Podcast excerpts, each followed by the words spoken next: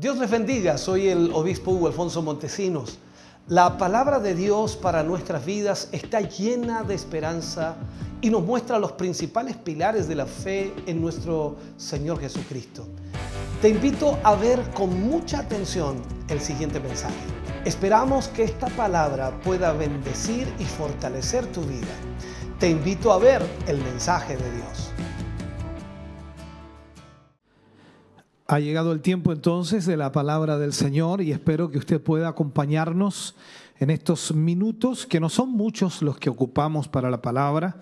Bordeamos los 35 o 40 minutos aproximadamente para ir tomando cada mm, tema, cada lección, si podemos llamarlo de esta forma. Por ello entonces es importantísimo que nos acompañe en el día de hoy. Hoy vamos a analizar o vamos a estudiar... Eh, el capítulo 5 del libro de Mateo. Eh, en realidad vamos a hacerlo muy superficialmente porque tiene muchos enfoques y tiene algo maravilloso, sin duda, aquí el sermón del monte, está la sal de la tierra, la luz del mundo, Jesús y la ley, Jesús y la ira, Jesús y el adulterio, Jesús y el divorcio. También está Jesús y los juramentos, el amor hacia los enemigos, en fin. Hay eh, cosas las cuales eh, sin duda podríamos analizar una por una y podríamos tomar una lección de cada una de ellas, pero vamos a, tratar en lo posible de abarcar lo más que podamos. Lección número 6 entonces del capítulo 5 del libro de Mateo. Leeremos y tomaremos la cita de Mateo capítulo 5, versículo 13 y 14. Leo la palabra del Señor y dice, vosotros sois la sal de la tierra, pero si la sal se desvaneciere, ¿con qué será salada? No sirve más para nada, sino para ser hollada fuera y hollada, dice, echada fuera y hollada por los hombres. Vosotros sois la luz del mundo. Una ciudad asentada sobre un monte no se puede esconder. Les invito a orar. Padre, en el nombre de Jesús vamos ante su presencia dando gracias por su inmenso amor y misericordia, porque nos permite en esta noche, Señor, como cada vez que nos reunimos a través de estos cultos online y también, Señor, cada vez que hablamos de su palabra, nos permite poder conocer más, saber más, entender más. Y de esta forma también, Señor, nos permite aplicar la palabra suya a nuestra vida y corazón. Le pedimos y le rogamos, Señor, que usted nos guíe, nos dirija en esta hora y que en estos minutos que vamos a emplear para predicar su palabra, ministrar su palabra, cada vida sea alcanzada a través de ella. En el nombre de Jesús lo pedimos. Amén y amén, Señor. Bien, vamos a hablar en el día de hoy entonces llamados a ser sal y luz. Llamados a ser sal y luz. Ese será el título que usaremos. Muchas personas en el mundo han llegado a ser consideradas como grandes maestros. Sin embargo, ninguno puede ser comparado con el maestro de maestros. Hablo de nuestro Señor Jesucristo. Quizás ninguno de los considerados en el mundo grandes maestros pueden llegar a la estatura del gran maestro, nuestro Señor Jesús. Su mensaje partió la historia automáticamente, por eso existe antes de Cristo y después de Cristo. Parte esta historia de la humanidad en un antes oscuro y en un después esperanzador. Así lo podríamos graficar en lo que nos marca la historia. Sus palabras cobran cada día mayor vigencia y sobre todo en estos tiempos de lucha y de dolor que vivimos, vemos que las palabras de nuestro Señor Jesucristo son totalmente reales. Y en estos tiempos, por supuesto, se hacen vigentes esas palabras. Sus promesas y también las proezas que el Señor hizo en ese tiempo jamás han sido igualadas y nunca, por supuesto, lo serán. Su vida es el espejo donde muchos seres humanos quisiéramos de alguna manera vernos reflejados. Y también la vida de Jesús es un faro que ilumina el camino hacia el puerto seguro. Aún en las más oscuras tempestades, ahí está esa luz maravillosa de nuestro Señor Jesucristo para guiarnos y para poder darnos la bendición que necesitamos. En la parte final del capítulo 4 que ya habíamos analizado, vimos que el ministerio de Jesús tuvo cuatro aspectos muy importantes. El discipulado, la enseñanza, la predicación y también la sanidad. Cuatro aspectos sumamente importantes. El más importante de estos fue el de la enseñanza. Sin duda es importantísimo. En sus discursos, el Señor Jesús pronunciaba palabras tan sublimes, tan profundas, con tremenda autoridad y con un significado tan impactante que las personas que lo escuchaban quedaban tan asombradas de su doctrina que era impresionante cómo la gente quedaba prendada, no sé cómo llamarle, o agarrada, enganchada con esas palabras de nuestro Señor Jesús. Tanto así que muchos de ellos decían, Él enseña como quien tiene autoridad y no como los escribas. La Biblia, hermano querido, nos enseña que Jesús enseñaba con autoridad y no como los maestros de esos, de sus tiempos. Y esa es la diferencia que la gente podía hacer al escuchar a Jesús. Veamos un poquito lo que es el Sermón del Monte. Entremos aquí en el capítulo 5. El primero de los cinco grandes discursos que el Señor Jesús da en los cuatro evangelios, vemos aquí eh, cinco discursos del Señor Jesús. Y el primero de los cinco es, por supuesto, en el libro de Mateo, en donde aparece el sermón del monte. Y este sermón del monte no es algo corto ni breve, sino que es muy extenso, en el cual inicia en el capítulo 5 y termina en el capítulo 7. O sea, en él se establecen los principios fundamentales del reino de Dios. Al mismo tiempo, la esencia también de las enseñanzas de nuestro Señor Jesucristo. La palabra bienaventurado, porque así comienza por supuesto el sermón del monte, bienaventurados. La palabra bienaventurado en griego significa dichoso o feliz. Y es importante entonces que nosotros podamos establecer que las bienaventuranzas nos, presentan un marcado contraste con la felicidad según Dios y la felicidad según el mundo. O sea, es totalmente diferente una de la otra. Asimismo, el otro aspecto a considerar en el estudio que vamos a llevar adelante de las bienaventuranzas es que éstas no presentan las diferencias entre un cristiano y un incrédulo. Y eso también es importante marcarlo. Es decir, son una descripción del carácter cristiano que inevitablemente contrasta con el carácter del mundo, en este caso de los inconversos. Primeramente, eh, debiéramos observar que, de hecho, el Señor no pronunció este discurso a las multitudes, sino lo hizo a sus discípulos, es decir, a los que ya eran suyos, a sus discípulos. En Mateo capítulo 5, mm, versículo 3, dice, bienaventurados los pobres en espíritu, porque de ellos es el reino de los cielos. Un pobre en espíritu, si lo podemos explicar, no es alguien con baja estima ni una persona callada o introvertida, como nosotros podríamos llamar. Tampoco se refiere a las personas que sufren, ni siquiera a los que son oprimidos o rechazados o incluso abusados. Porque todas estas situaciones también las experimentan los incrédulos. Entonces el Señor nunca alabaría al mundo por sus miserias. Por eso dice, bienaventurados los pobres en espíritu. La palabra pobre en griego se escribe petojos y comunica la idea de, de un mendigo, de un pordiosero, de un desamparado. Entonces la palabra denota una pobreza absoluta y pública también, o sea, la gente puede reconocer a una persona así. Con esto en mente, a ver si lo podemos esclarecer, y al mismo tiempo la distinción que hace nuestro Señor al decir pobres en espíritu, queda claro que no, no estamos hablando de una pobreza material, no estamos hablando de una pobreza terrenal, sino de una espiritual. Entonces la pregunta salta inmediatamente y alguien dice, bueno, ¿quién entonces es pobre en espíritu? Es una persona que reconoce su miseria espiritual en la presencia de Dios. Esa persona es pobre en espíritu. La que reconoce su miseria, hermano querido, espiritual en la presencia de Dios.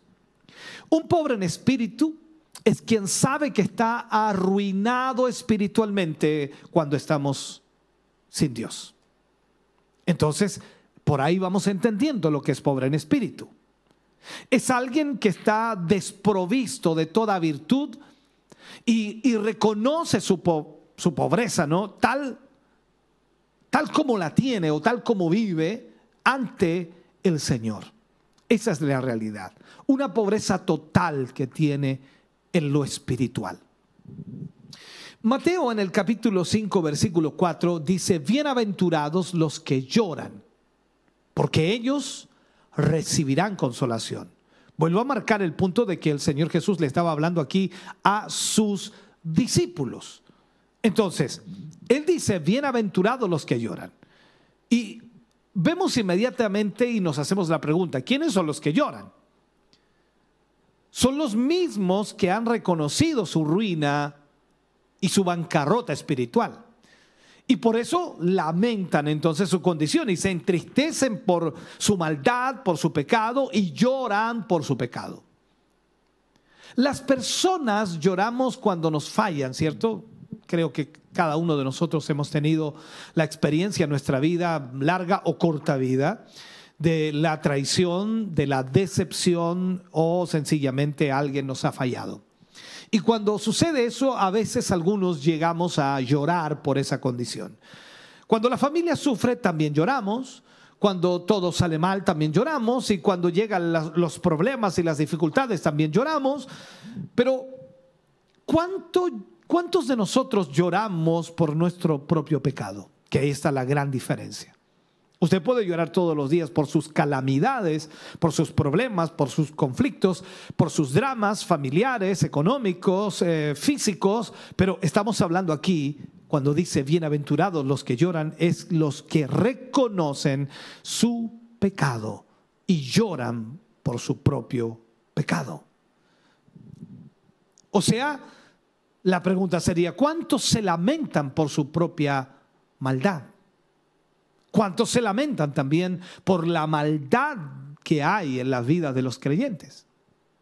Entonces vamos viendo y graficando un poquito lo que el Señor Jesús está hablando.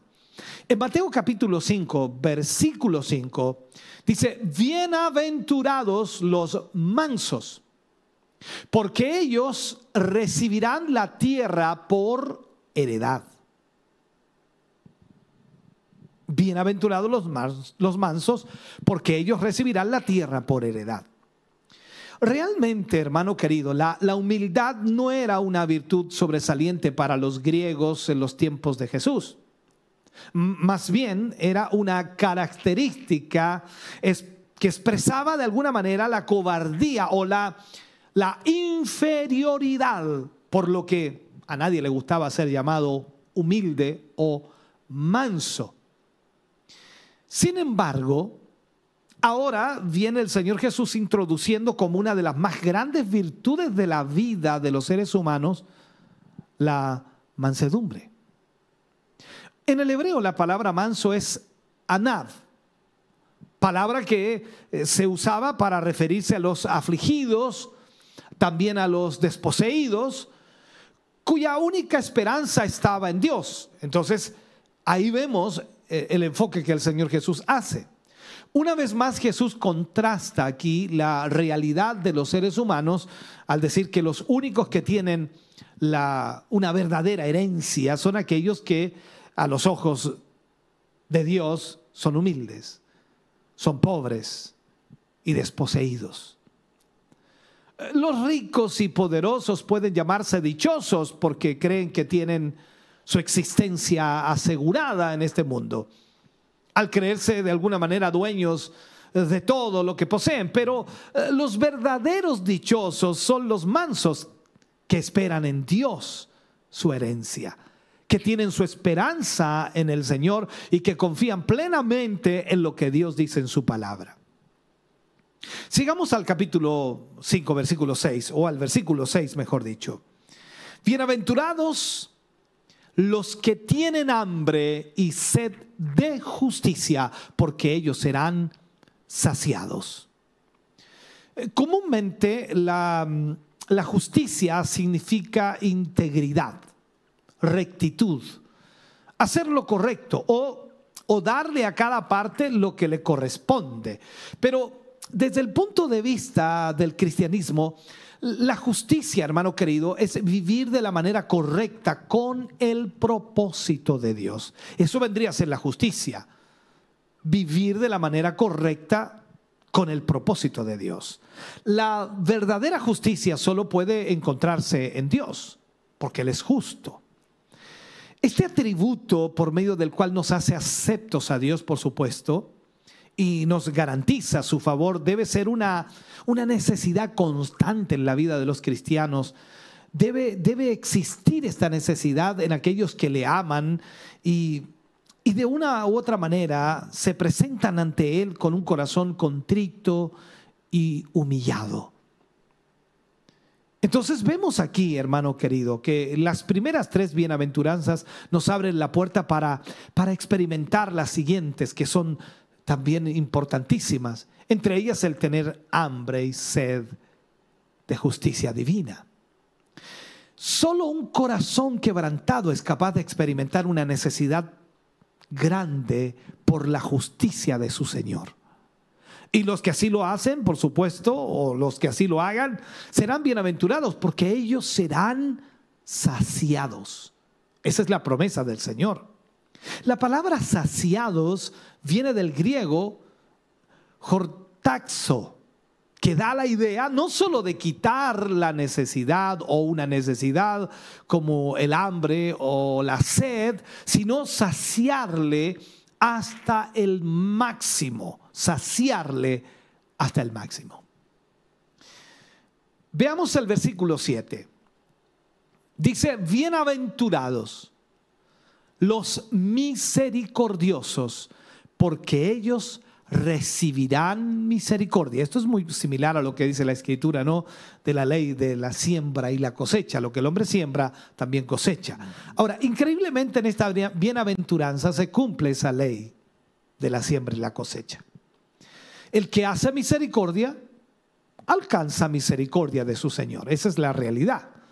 La palabra misericordia proviene del griego eleo, ¿ya? Doble E, E-L-E-E-O, eleo, que literalmente significa la capacidad de ponerse uno totalmente en el lugar del otro, de manera que ve con sus ojos y piensa con su mente y siente con sus sentimientos. Desde este punto de vista, entonces, la misericordia no es una simple compasión o sentir lástima por alguna persona. Es como dirían ponerse en la misma situación de la otra persona. Existe una frase que se utilizaba eh, mucho, decía ponerse en los zapatos del otro. Entonces, en este sentido, es ponerse en la situación de la otra persona y percibir sus problemas como si uno los estuviera pasando, la misericordia.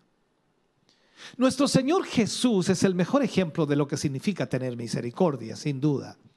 Precisamente Él, nuestro Señor Jesucristo, se humilló a sí mismo, dice la Escritura, para despojarse de su divinidad y tomar forma de hombre y ser expuesto a las mismas debilidades que nosotros como seres humanos tenemos las mismas tentaciones que nosotros tenemos y que como mortales, por supuesto, experimentamos cada día. Él lo hizo, ocupó, ocupó nuestro lugar, tomó nuestro lugar, vino a nacer como nosotros, se humanó y vivió las mismas experiencias para ponerse en nuestro lugar. Eso es misericordia. Mateo capítulo 5, versículo 8 dice, bienaventurados los de limpio corazón, porque ellos verán a Dios. Entonces son bienaventurados aquellos que verdaderamente poseen un corazón íntegro, sin adulteraciones, sin mezclas de este mundo. Estos serán los que verán a Dios realmente. E, en esta bienaventuranza encontramos el anhelo de ver a Dios. Encontramos entonces hombres en el Antiguo Testamento que ganaron el favor de Dios. Recuerde que hay muchos ejemplos en el Antiguo Testamento de ello. E incluso llegaron a tener una relación muy cercana a Dios. Podemos mencionar algunos de ellos. Moisés, Noé, Enoch, Job, José. Podríamos mencionar varios más. Ahora, Así es como encontramos en las escrituras el gran anhelo de los hombres piadosos por contemplar la gloria de Dios personalmente. Si miramos el Salmo 27, versículo 4, dice, una cosa he demandado a Jehová, esta buscaré, que esté yo en la casa de Jehová todos los días de mi vida para contemplar la hermosura de Jehová y para inquirir en su templo. Ahora bien, en el libro de Salmo capítulo 24 se declara la condición para poder gozar este gran privilegio de estar en la casa de Jehová. Dice, ¿quién subirá al monte de Jehová? ¿Y quién estará en su lugar santo? Responde allí, dice, el limpio de manos y puro de corazón, el que no ha, no ha elevado su alma a cosas vanas ni jurado con engaño. Por ende entonces, la pureza del corazón es un requisito indispensable para poder ver a Dios. Así lo declara, por supuesto, también el Nuevo Testamento. Entonces, cuando vemos en Mateo capítulo 5, versículo 9, dice, bienaventurados los pacificadores, porque ellos serán llamados hijos de Dios. ¿Podríamos nombrar a algún pacificador en el mundo actual? Yo creo que no hay nadie en el día de hoy que pueda lograr la paz, a eso me refiero. Solamente Cristo es el gran pacificador. Él consiguió la paz entre un Dios justo y un pecador injusto. Qué increíble. Él consiguió traer la reconciliación del hombre con Dios o Dios con el hombre. Ahora, comúnmente se piensa que un pacificador es una persona que no se mete en problemas. Eso es lo que se piensa de un pacificador que ama la soledad y no busca problemas. A mí me han dicho muchas veces, usted tiene que ser pacificador, pastor. Pero entienda por favor lo que es un pacificador. No es una persona que simplemente no se meta en problemas. Pero esta palabra griega expresa un significado mucho más profundo de lo que pensamos que es un pacificador.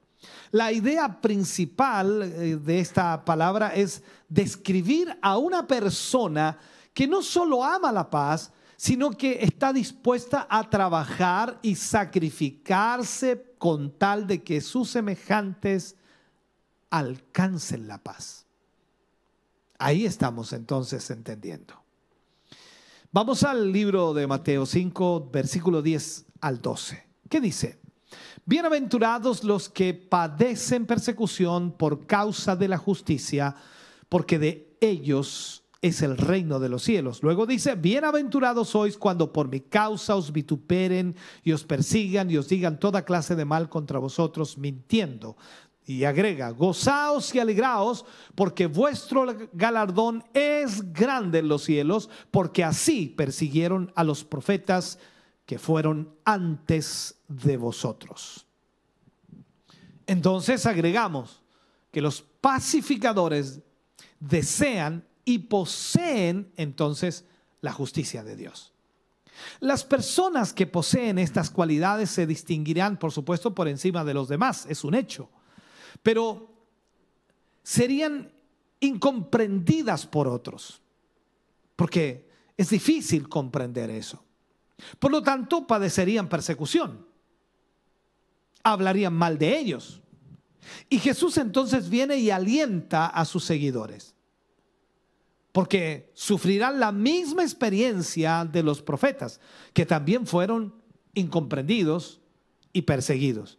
Por eso él agrega de esta manera, bienaventurados sois cuando por mi causa os vituperen y os digan toda clase de mal contra vosotros mintiendo. Versículo 13 al 16 nos muestra aquí y nos enseña la palabra del Señor. Dice, vosotros sois la sal de la tierra, pero si la sal se desvaneciere, ¿con qué será salada? No sirve más para nada, sino para ser hollada o echada fuera y hollada por los hombres. Vosotros sois la luz del mundo. Una ciudad asentada sobre un monte no se puede esconder ni se enciende una luz y se pone debajo de un almud, ni se ni sobre, sino sobre el candelero y alumbra a todos los que están en casa. Así alumbre vuestra luz delante de los hombres para que vean vuestros, vuestras buenas obras y glorifiquen a vuestro Padre que está en los cielos. Qué tremendos versículos, ¿no? ¿Sabe? Los miembros del pueblo de Dios de cualquier época, viviendo bajo las más variadas condiciones, son sal y luz en este mundo. El problema actual de la mayoría de muchos llamados cristianos o miembros de iglesias consiste en que han perdido, ¿cómo llamarle?, su sabor como sal y su energía como luz. Así como la sal proviene o detiene, podríamos decir, previene y detiene la descomposición, usted y yo debiéramos ser esa sal que puede preservar al mundo de los males de la sociedad que causan su desintegración constantemente a través de la maldad y el pecado. Los cristianos, hermano querido, también somos luz para el mundo no tenemos luz dentro de nosotros, pero hemos recibido la palabra de Dios y somos portadores de esa palabra que es luz y que debemos, por supuesto, compartirla alumbrando a otros, mostrándoles el camino de Dios, mostrándole la dirección adecuada, mostrándole que el Señor Jesús les espera y que Él quiere obrar en sus vidas. Necesitamos entonces ser esa luz.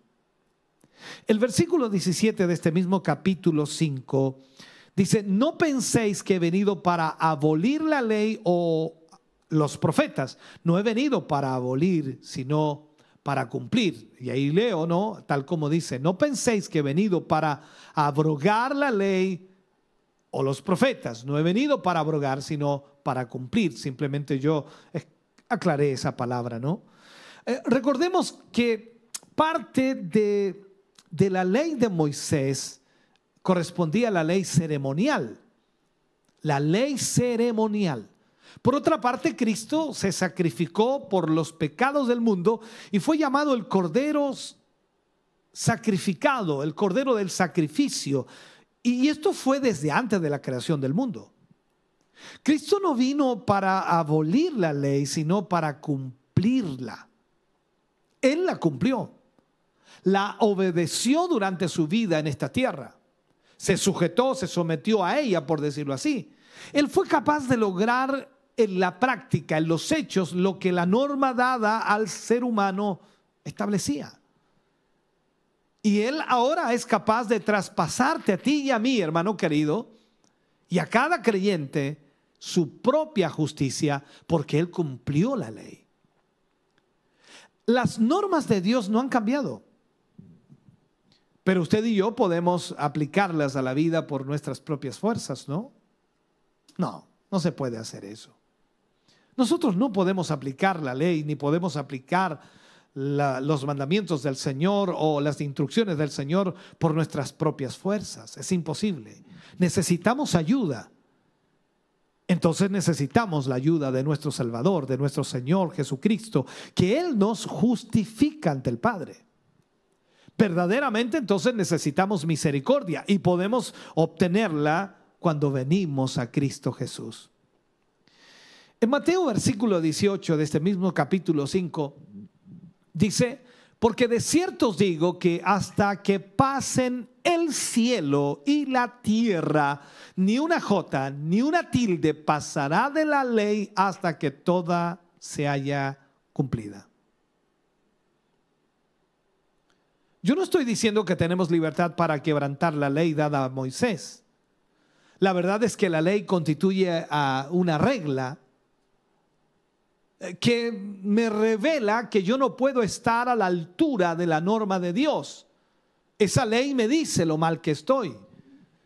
Entonces esa ley me conduce a la cruz de Cristo. ¿Por qué? Porque me dice que no estoy bien. Yo no puedo salvarme a mí mismo, no puedo justificarme a mí mismo, y sino solamente a través de Cristo Jesús. La única manera en que yo soy capaz de cumplir la ley es aceptando al único que la pudo cumplir, que es a nuestro Señor Jesucristo. La J mm, era la letra hebrea más pequeña.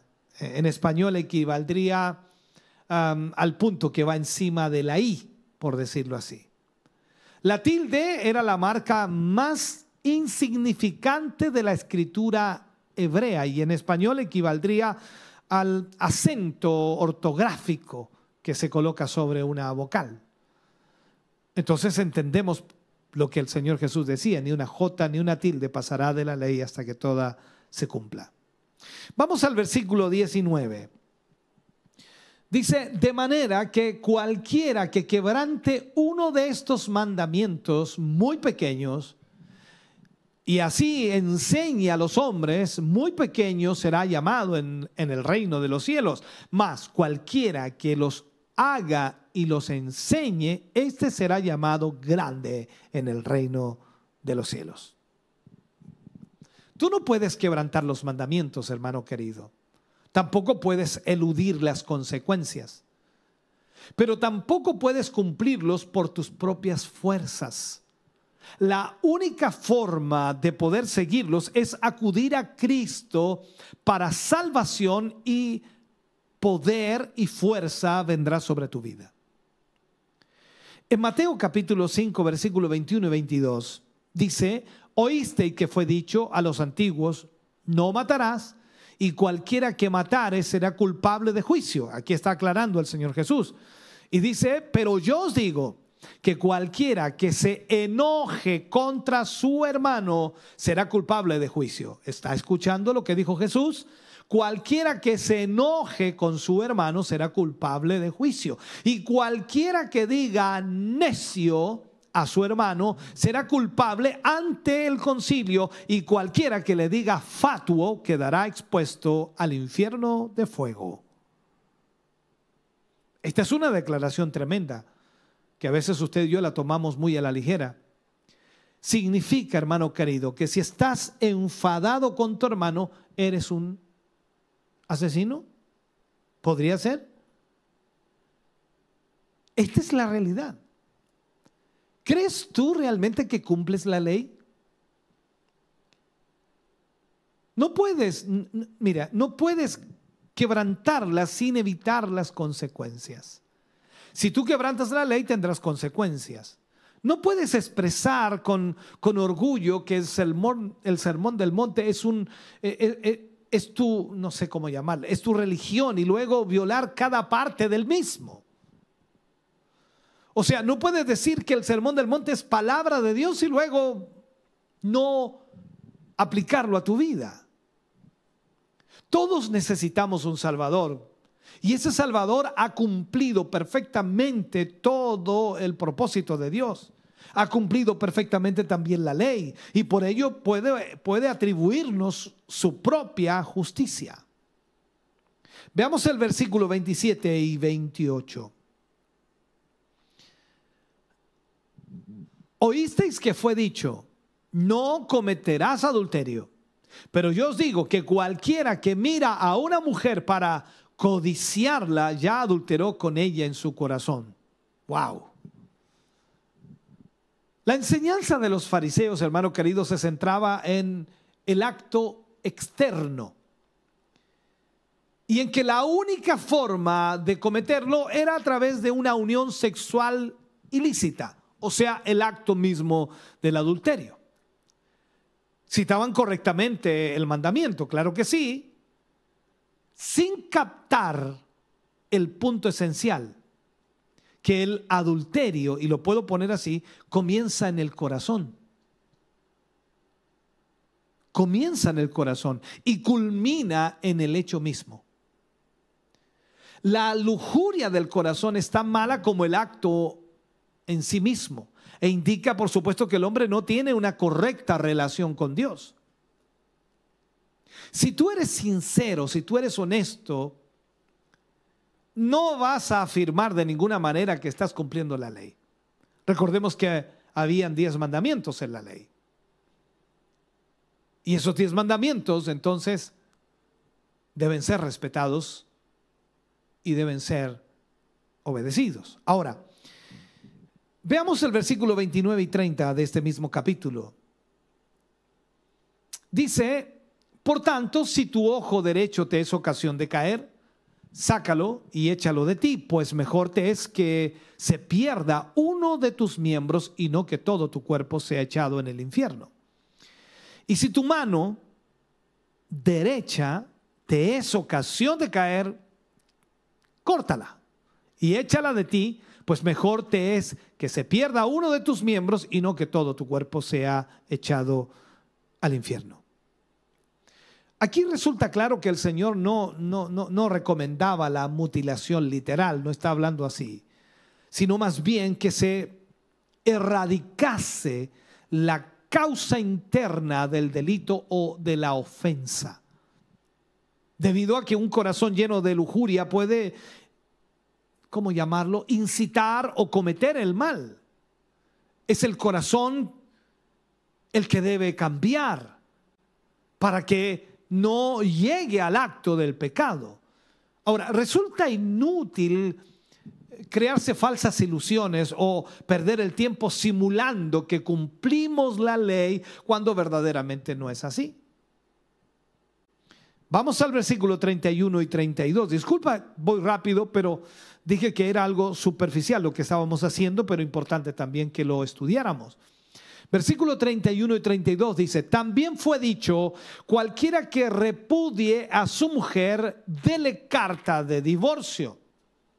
Pero yo digo, que el que repudia a su mujer, a no ser por causa de fornicación, hace que ella adultere y el que se casa con la repudiada comete adulterio. Wow.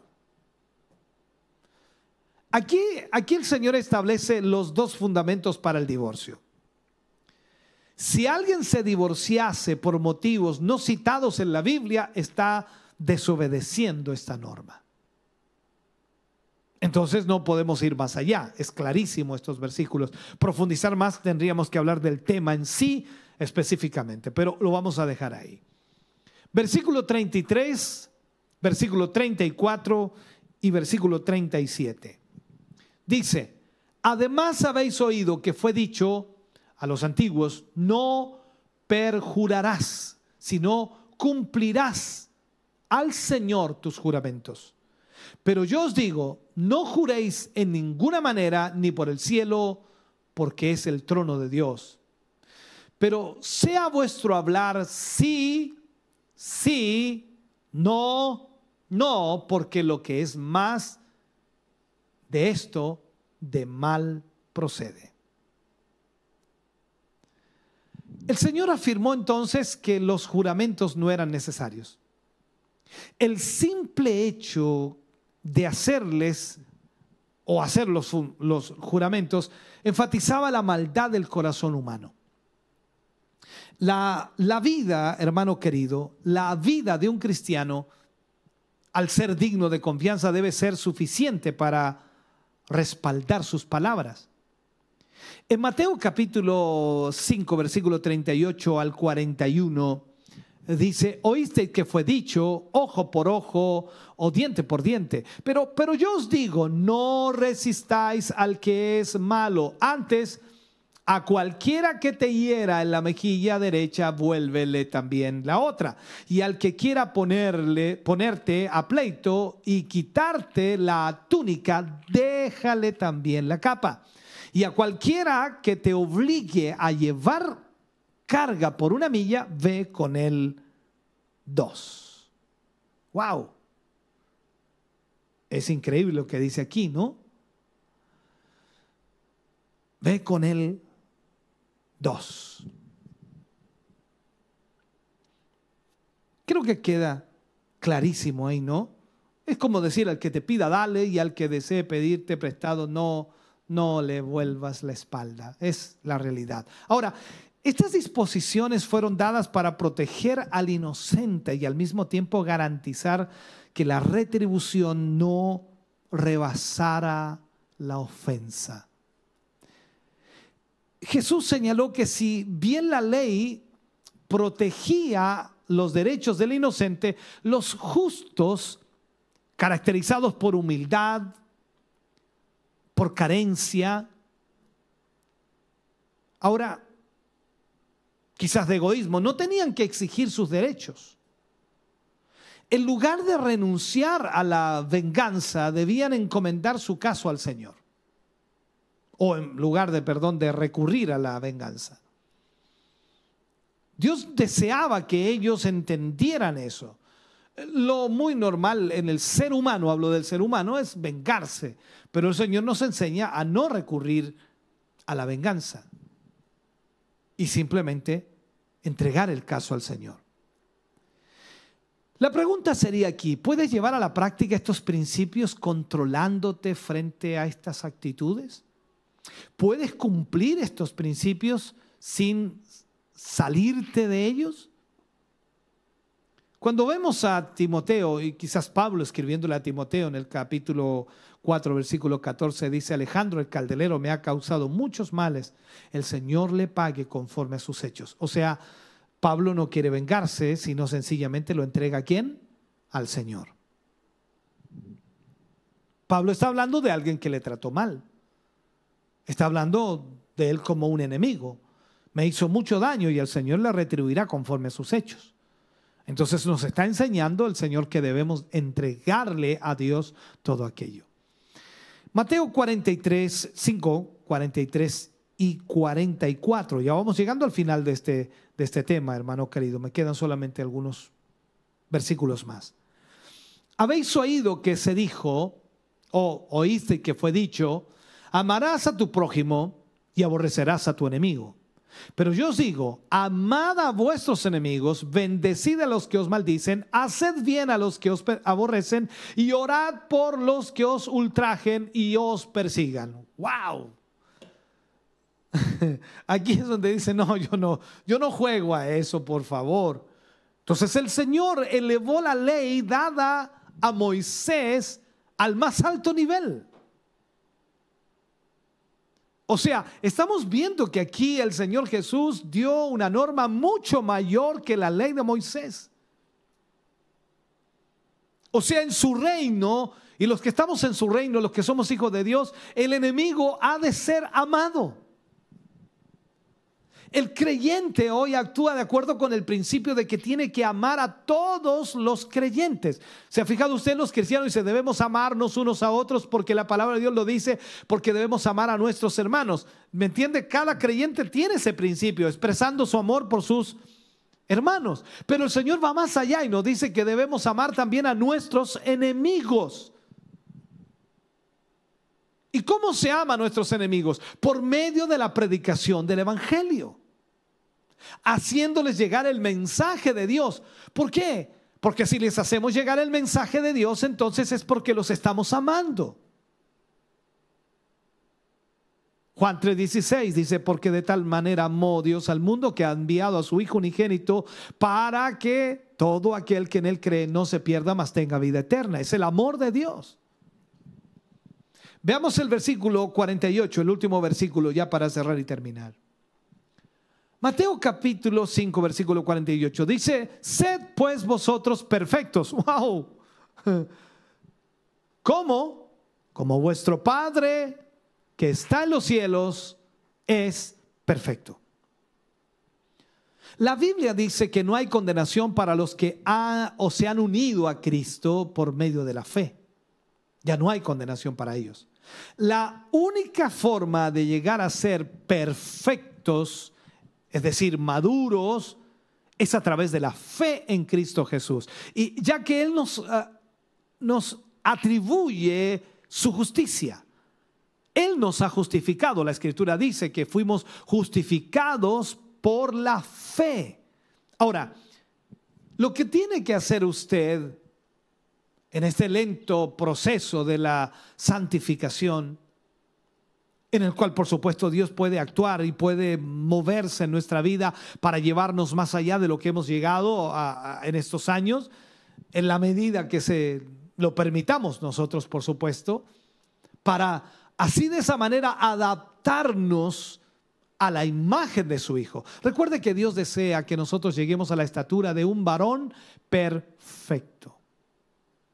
Esta debería ser la meta de cada creyente, ya que sería inútil tratar de alcanzar la perfección por nuestros esfuerzos personales. Sería inútil.